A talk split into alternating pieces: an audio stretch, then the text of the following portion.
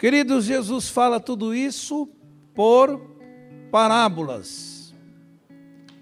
A parábola na Bíblia é uma história verossímil, ou seja, possível de acontecer. E ela é contada com o propósito de ilustrar um princípio espiritual. Todavia, irmãos, a parábola tanto podia revelar quanto ocultar esses princípios. No verso 10, por exemplo, desse mesmo capítulo, os discípulos chegaram para Jesus e perguntaram: por que é que o Senhor fala por parábolas? E nos versos seguintes, Jesus diz que é para revelar os mistérios do reino àqueles que creem e ocultar aos que não creem.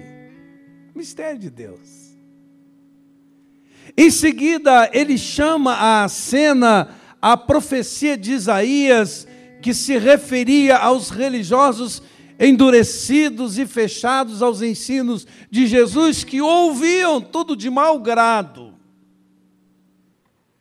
Então a resposta de Jesus foi essa: falo por parábolas para que os que não creem e estão fechados ao meu ensino, vendo, não vejam, ouvindo, não ouçam, nem compreendam.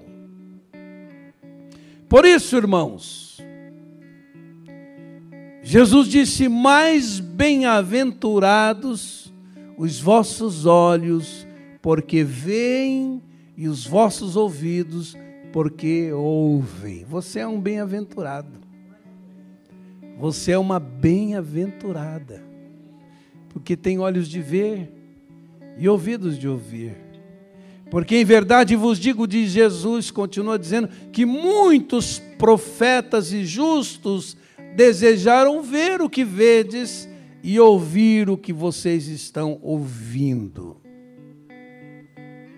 Queridos, o fato de Jesus contar a parábola e posteriormente explicá-la aos seus discípulos, como diz o verso 36, que tendo despedido a multidão, Jesus entrou em casa.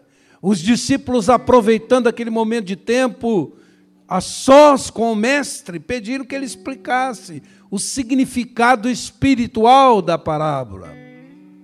Irmãos, esse fato, por si só, já revela um princípio.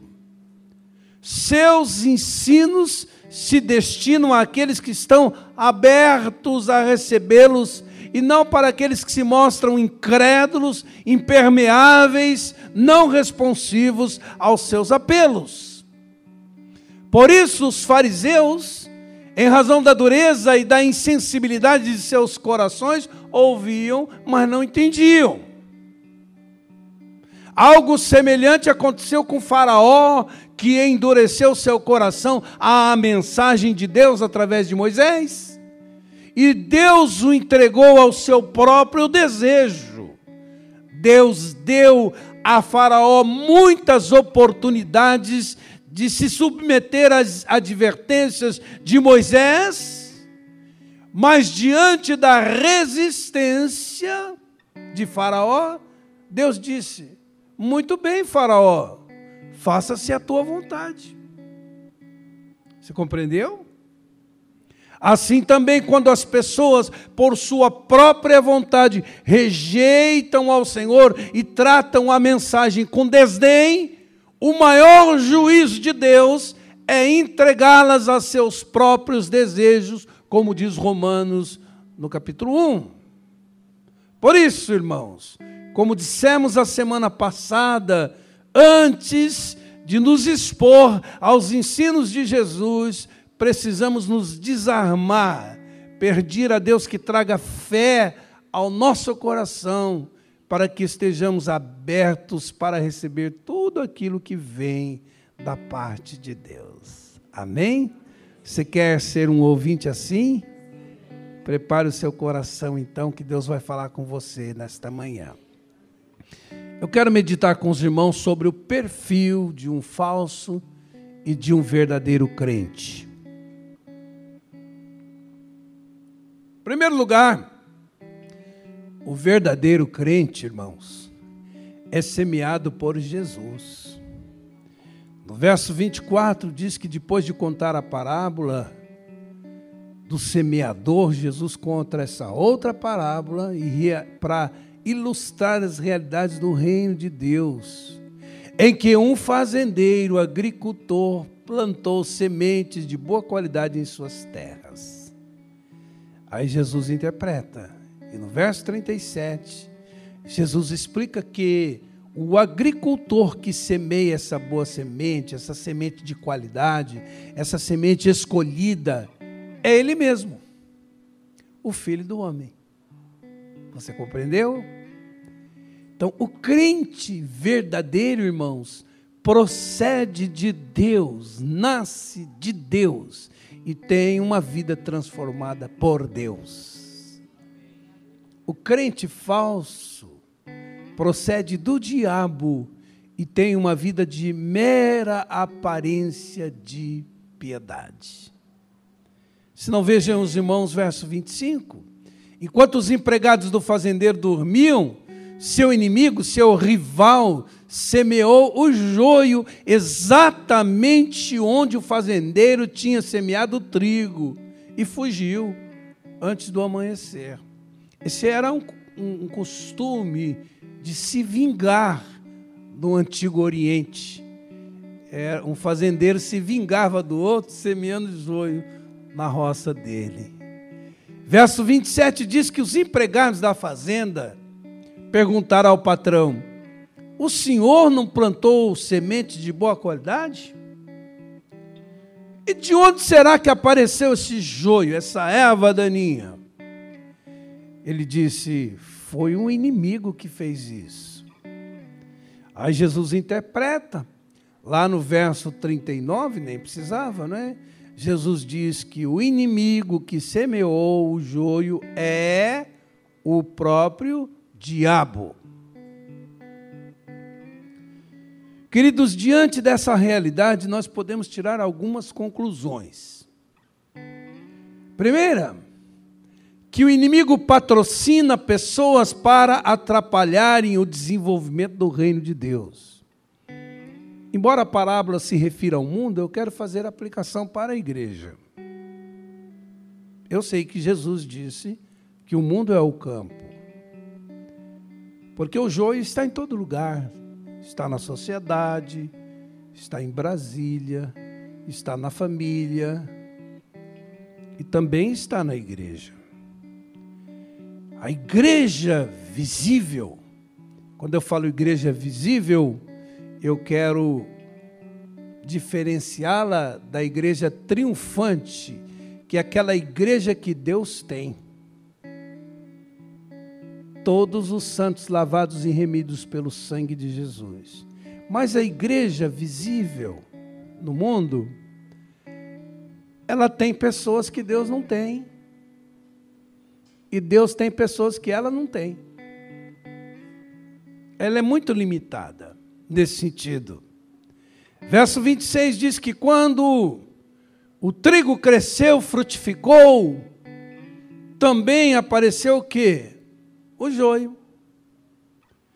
Por isso, creio, irmãos, que não é justa a expectativa de se encontrar uma igreja perfeita na terra.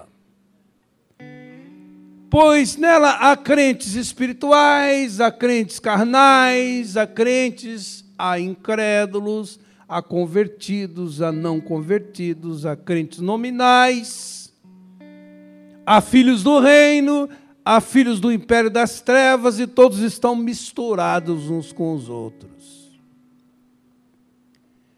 Porque essa é uma estratégia de Satanás, irmãos, para enfraquecer e denegrir o testemunho da igreja no mundo.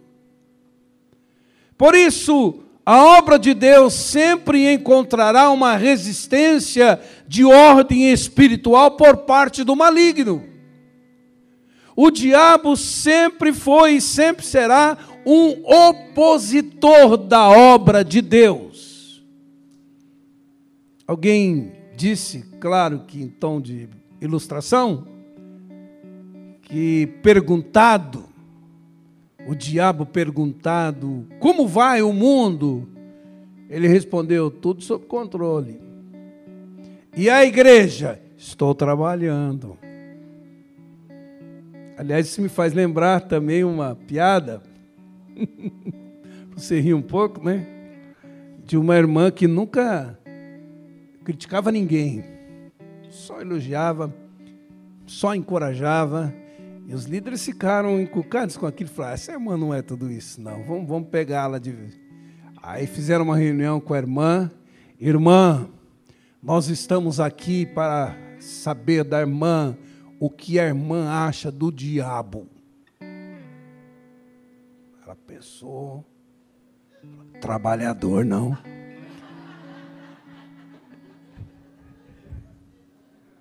Ele não se cansa. Por isso, queridos obreiros, enquanto estivermos ocupados com a obra de Deus, não podemos deixar de oferecer resistência a toda obra infrutuosa das trevas, em oração e pedir sabedoria a Deus para discernir as falsificações de Satanás. Temos que, a exemplo daquele povo, junto com Neemias, reconstruindo os muros de Jerusalém, pá numa mão, edificando, espada noutra, contendendo contra o inimigo que quer impedir essa edificação. Bom, entenderam? Porque é assim que o diabo age, irmãos. Não podendo destruir você, que é um crente verdadeiro, a boa semente de Deus semeada na terra, ele planta no meio do povo de Deus o crente nominal. Fenômeno esse que tem crescido muito nesses últimos tempos. Que é o crente nominal, irmãos? Ele se parece com o crente, ele fala como crente, às vezes até se veste como crente, mas não se comporta como crente, por isso acaba sabotando a obra de Deus, provocando escândalos em razão de uma vida vivida com Deus à parte e esses são aqueles que, como disse Jesus, ao invés de ajuntarem com ele, espalham.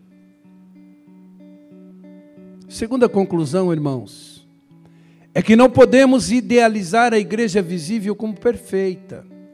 Verso 25 diz que enquanto seus empregados dormiam, o inimigo do fazendeiro, o inimigo do fazendeiro semeou o joio a erva daninha, exatamente onde ele tinha sido semeado, onde tinha sido semeado o trigo. Verso 26 não diz que somente o trigo vingou, mas que o trigo brotou, formou espigas, mas o joio também cresceu. Isso é uma realidade que nós não podemos negar, irmãos.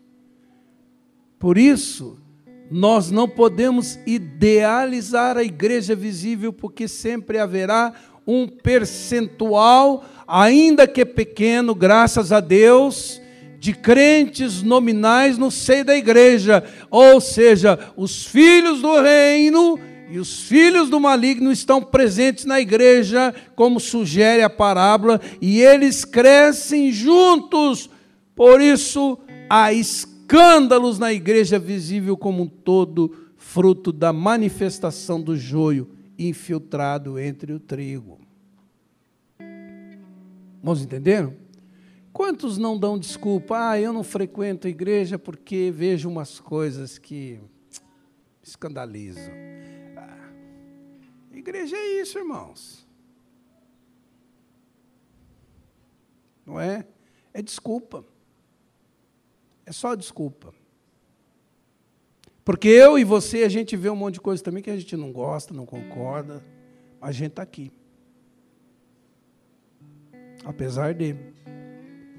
Porque a igreja tem seu lado humano. Ela é composta de gente machucada, gente sofrida, gente temperamental, gente em busca de um crescimento espiritual. Tem de tudo na igreja. Nós entendem? Então não podemos idealizar a igreja. Terceira conclusão que podemos tirar do texto é que não é a nossa não é nossa atribuição julgar, excluir o joio em razão da nossa incapacidade em discernir plenamente quem é quem. Verso 28, os empregados perguntaram: O senhor quer que a gente arranque esse joio, essa erva daninha, arrancar pela raiz? Eles já estavam bravos. Não, respondeu ele, porque vocês correrão o risco de arrancarem o trigo e o joio, tudo junto.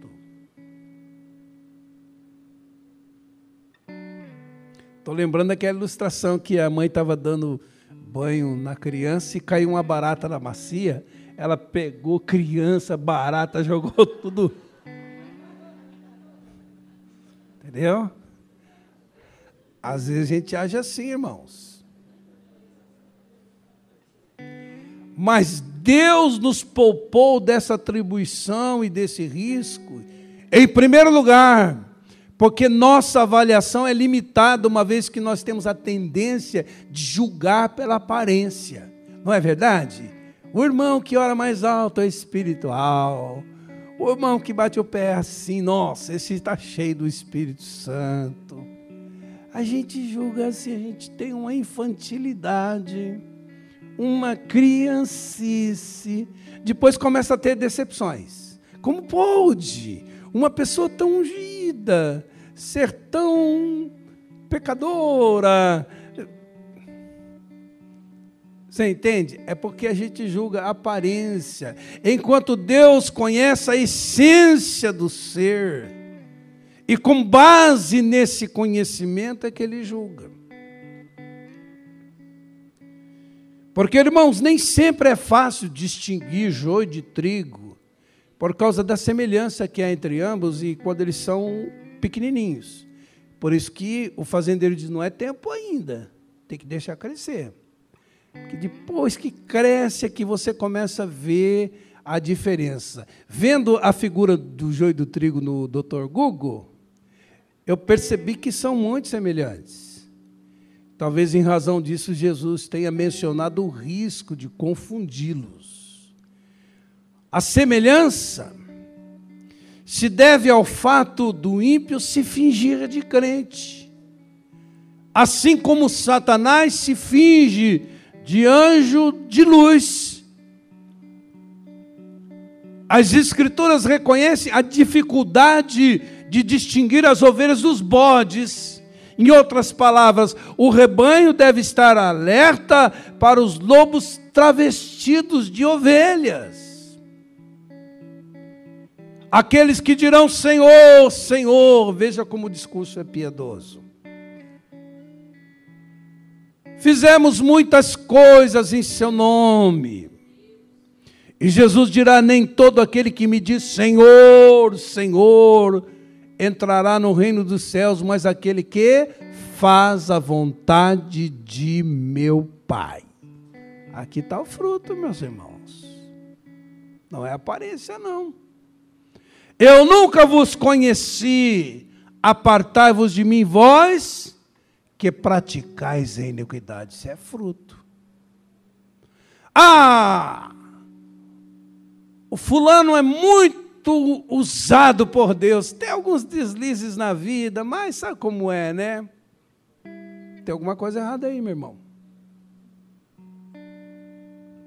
Às vezes ele pode até operar pelo erro e você achar que ele está sendo usado por Deus, porque iniquidade e unção não combinam, irmãos. Está escrito aqui. Irmãos, entenderam? Eu estou cansado de ouvir gente querendo me convencer de que fulano é muito ungido, mas peca habitualmente. Fogo estranho. Tem muito fogo estranho no meio do povo de Deus. E nós temos que pedir discernimento para Deus, para não entrar nessa esparrela de ficar celebrando fogo estranho. Amém, queridos? Ok. Segundo, porque podemos confundir o crente carnal com o joio. Alguns trigos podem ter comportamentos muito parecidos com o joio. O crente carnal, por exemplo, ele está potencializado para não pecar, ele não é mais devedor à sua carne, ele não é mais escravo do pecado, mas escolhe deliberadamente um caminho de pecado, embora seja um chamado, um escolhido, alguém salvo por Jesus. Esse crente precisa de intercessão, ele precisa de ensino, ele precisa de libertação, ele precisa de conselhos, ele precisa de admoestação, ele precisa de um discipulado para deixar de ser um crente carnal. Como num casamento, a condição precária que vive um casal não significa que não estejam casados. Você concorda comigo? Há muitos que se divorciam com essa desculpa. Ah, pastor, o que eu vivo com a minha esposa não pode ser chamado de casamento. Ah, não vem com essa. Assim também a precariedade da vida espiritual da pessoa não significa que a pessoa não esteja salva. Você pode ser um verdadeiro cristão vivendo uma falsa vida cristã. Como costumo dizer, alguns vivem miseravelmente salvos. Porque Deus escolheu, Deus elegeu, foi comprado, remido pelo sangue de Jesus. Está estragado para o mundo, mas ainda não serve para Deus.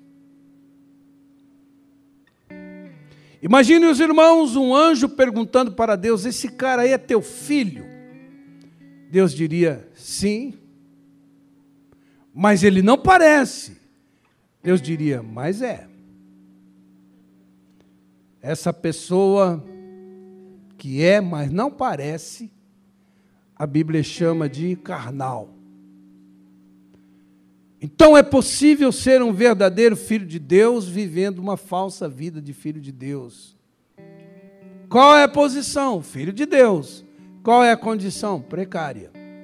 Mas é filho de Deus. Você entendeu que dá para confundir com joio? Terceiro, porque essa atribuição e providência pertence a Deus.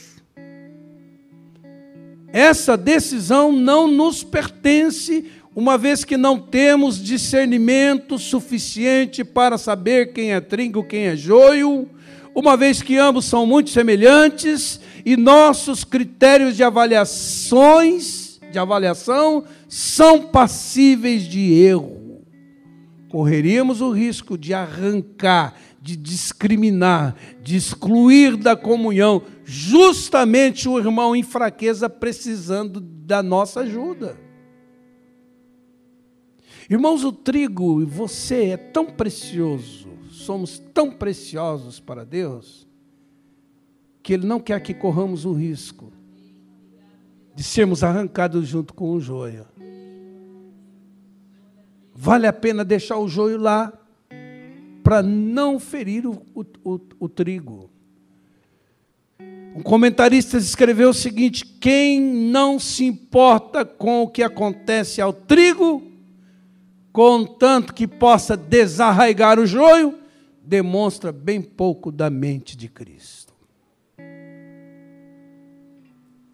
Irmãos, isso nos ensina que não devemos ter a pretensão de tomar o lugar de Deus, especialmente no hábito de julgar, dizendo que é autêntico, o que não é o que é genuíno, o que não é, especialmente quando não temos o discernimento total para isso. A igreja é de Deus, e Ele é o maior interessado e o único que pode dizer o que é legítimo, o que não é. Irmãos, entende isso? Nós temos que descansar mais em Deus, irmãos. E sair por aí caçando pecado, julgando pessoas, de dedo em riste, dizendo isso, esse pode, aquele não pode. Precisamos confiar mais em Deus. Deus é o Senhor da igreja. Deixa o Espírito Santo fazer a obra e ele vai nos surpreender. Vai nos surpreender porque ele vê a essência e nós vemos a aparência. Bons entenderam? Então, estamos livres disso. Do contrário, a igreja correrá o risco de ficar jogando fora o trigo e protegendo em seu seio o joio como se trigo fosse, por motivos escusos, por conveniências. Há muito joio acolhido, acatado, colocados em posição de liderança na igreja por conveniência por interesse. E é muito trigo discriminado. Por quê? Porque a avaliação humana é muito limitada. E Jesus está alertando sobre isso. Amém, queridos? Terceiro, porque o tempo para a separação do joio no meio do trigo não é agora. É na segunda vinda de Jesus Cristo. Verso 30 ele diz: Deixe o trigo e o joio crescerem até o tempo da colheita. Aí vem a interpretação de Jesus no verso 40. Da mesma forma que o joio é separado e queimado no fogo, assim será no final dos tempos, no fim dessa era, ou nesse último ato histórico. Então, irmãos, nós temos que deixar essa avaliação e providência por conta de Deus e dos seus anjos, que por ocasião da segunda vinda de Jesus farão a distinção entre um e outro, e no final de tudo é que se saberá quem é quem no reino de Deus. Terceiro lugar, o falso crente vive a promover escândalos e a praticar a iniquidade e vive das aparências. Verso 30 diz: Deixe o trigo e o joio crescerem até o tempo da colheita, quando mandarei os ceifeiros, os encarregados da colheita, arrancarem primeiro o joio, amarrá-los em fardos para serem queimados, depois colherem o trigo para guardá-lo no celeiro. Aí Jesus interpreta e diz: Eu enviarei meus anjos e eles tirarão do meu reino tudo que causa escândalo, tudo que faz tropeçar, tudo que produz pecado, e todos os que cometem iniquidade, todos que praticam o mal. Irmãos, como disse o joio, representa esses súditos do reino de Satanás que vivem causando escândalos fazendo pessoas tropeçarem, cometendo iniquidade, que vivem na prática do mal. O joio representa a pessoa que peca habitualmente, que faz da prática do pecado um estilo de vida. Trata-se de um pecador quanto mais impenitente que peca com, como deliberação da vontade. Ele escolhe pecar. Por isso é que 1 João, verso, capítulo, 1 João capítulo 1, verso 8, se diz que se dissermos que não temos pecado nenhum, enganamos-nos a nós mesmos, e a verdade não está em nós. Isto porque, apesar de salvos, irmãos, o pecado ainda nos é possível. Por isso que a gente confessa nosso pecado a Deus. Se confessarmos os nossos pecados, Ele é fiel e justo para nos perdoar os pecados e nos purificar de toda injustiça. Mas é muito diferente, irmãos, daquilo que diz 1 João 3, 4 que aquele que peca habitualmente, que vive em estado permanente de rebelião contra Deus, não conhece a Deus, porque aquele que permanece nele não vive pecando. E no verso 9 ele arremata e está dito que aquele que é nascido de Deus não peca habitualmente, porque a semente de Deus permanece nele. Vamos entender a diferença? Essa é a diferença entre pecado como um acidente de percurso e o pecado como um estilo de vida. O joio peca habitualmente, porque ainda não nasceu de Deus. Quarto lugar, o verdadeiro crente se propõe como modelo e busca viver em santidade e tem sua vida marcada pela autenticidade.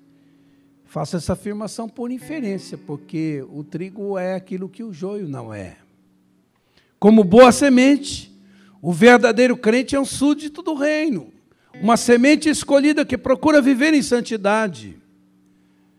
O trigo, irmãos, não representa uma pessoa perfeita, mas é uma pessoa que peca, mas não encobre seu pecado, ao contrário, confessa, se arrepende, demonstra fruto de arrependimento, abandonou naquele pecado, porque aspira por santidade. Irmãos, percebe a diferença? Amém?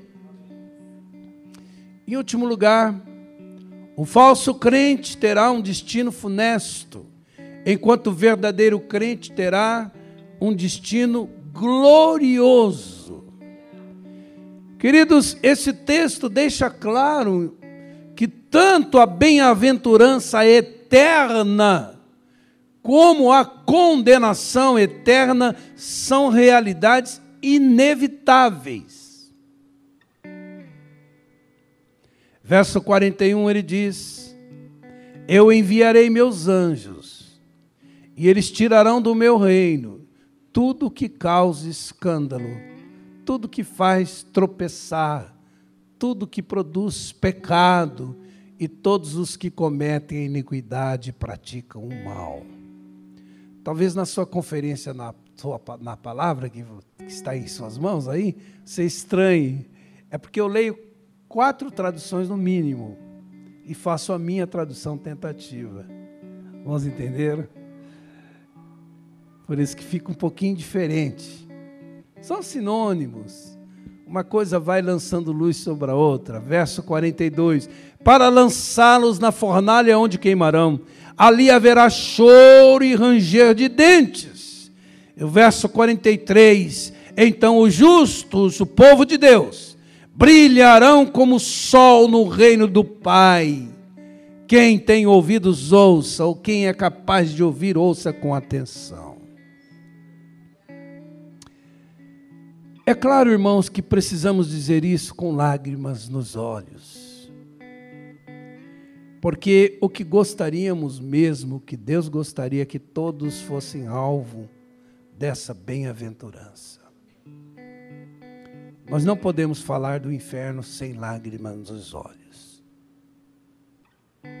Como um revanche. Ah, vai queimar no fogo do inferno.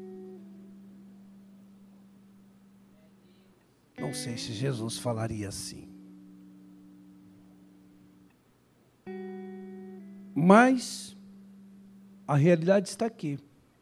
O falso crente, que conseguiu enganar e se auto-enganar por um tempo, se deixando passar por um crente verdadeiro, terá, infelizmente, sua verdadeira identidade manifesta na segunda vinda de Jesus na consumação dos séculos, os anjos, ceifeiros de Deus, não errarão o diagnóstico.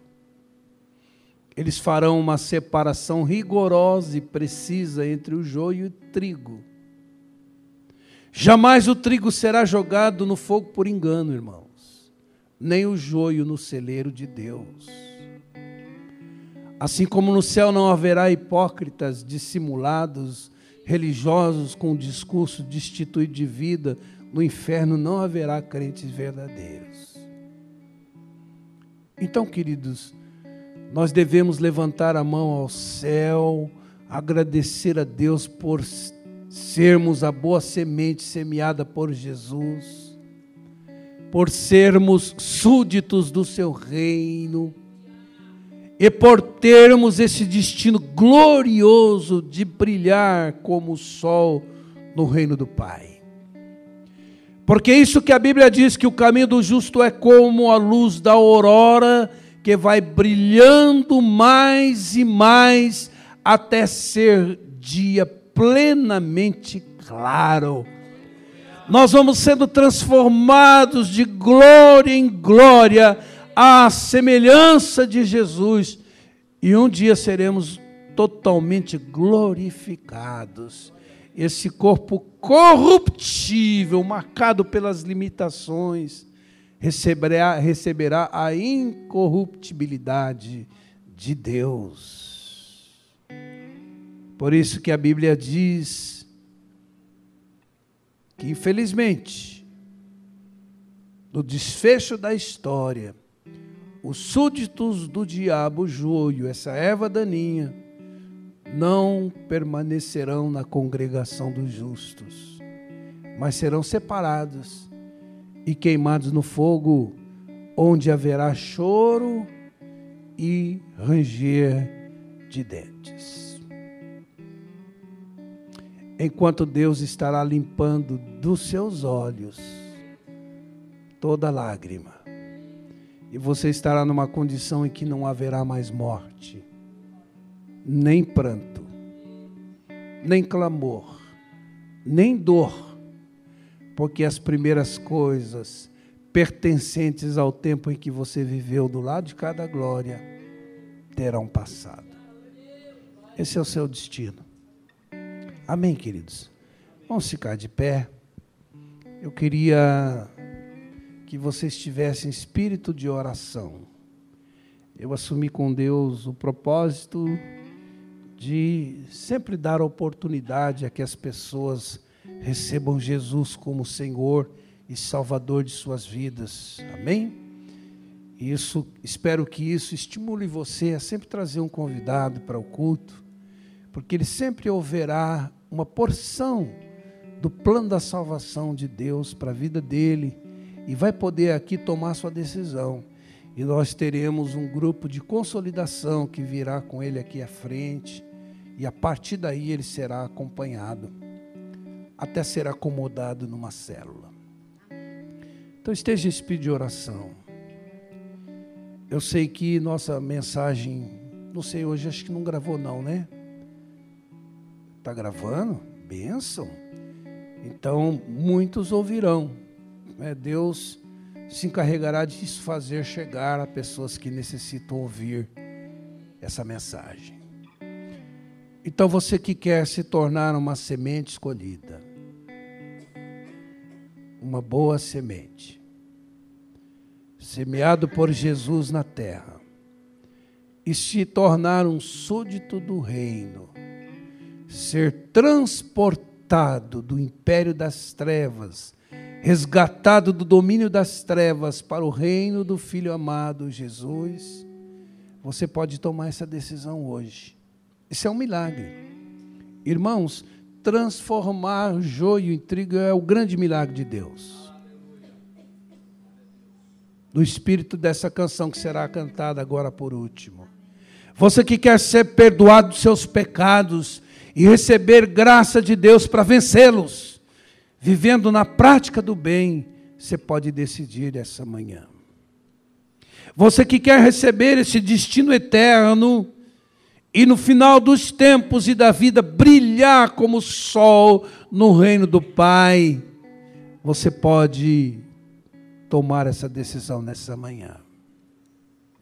Hoje, Deus está te dando mais essa oportunidade de mudar sua condição espiritual e seu destino eterno.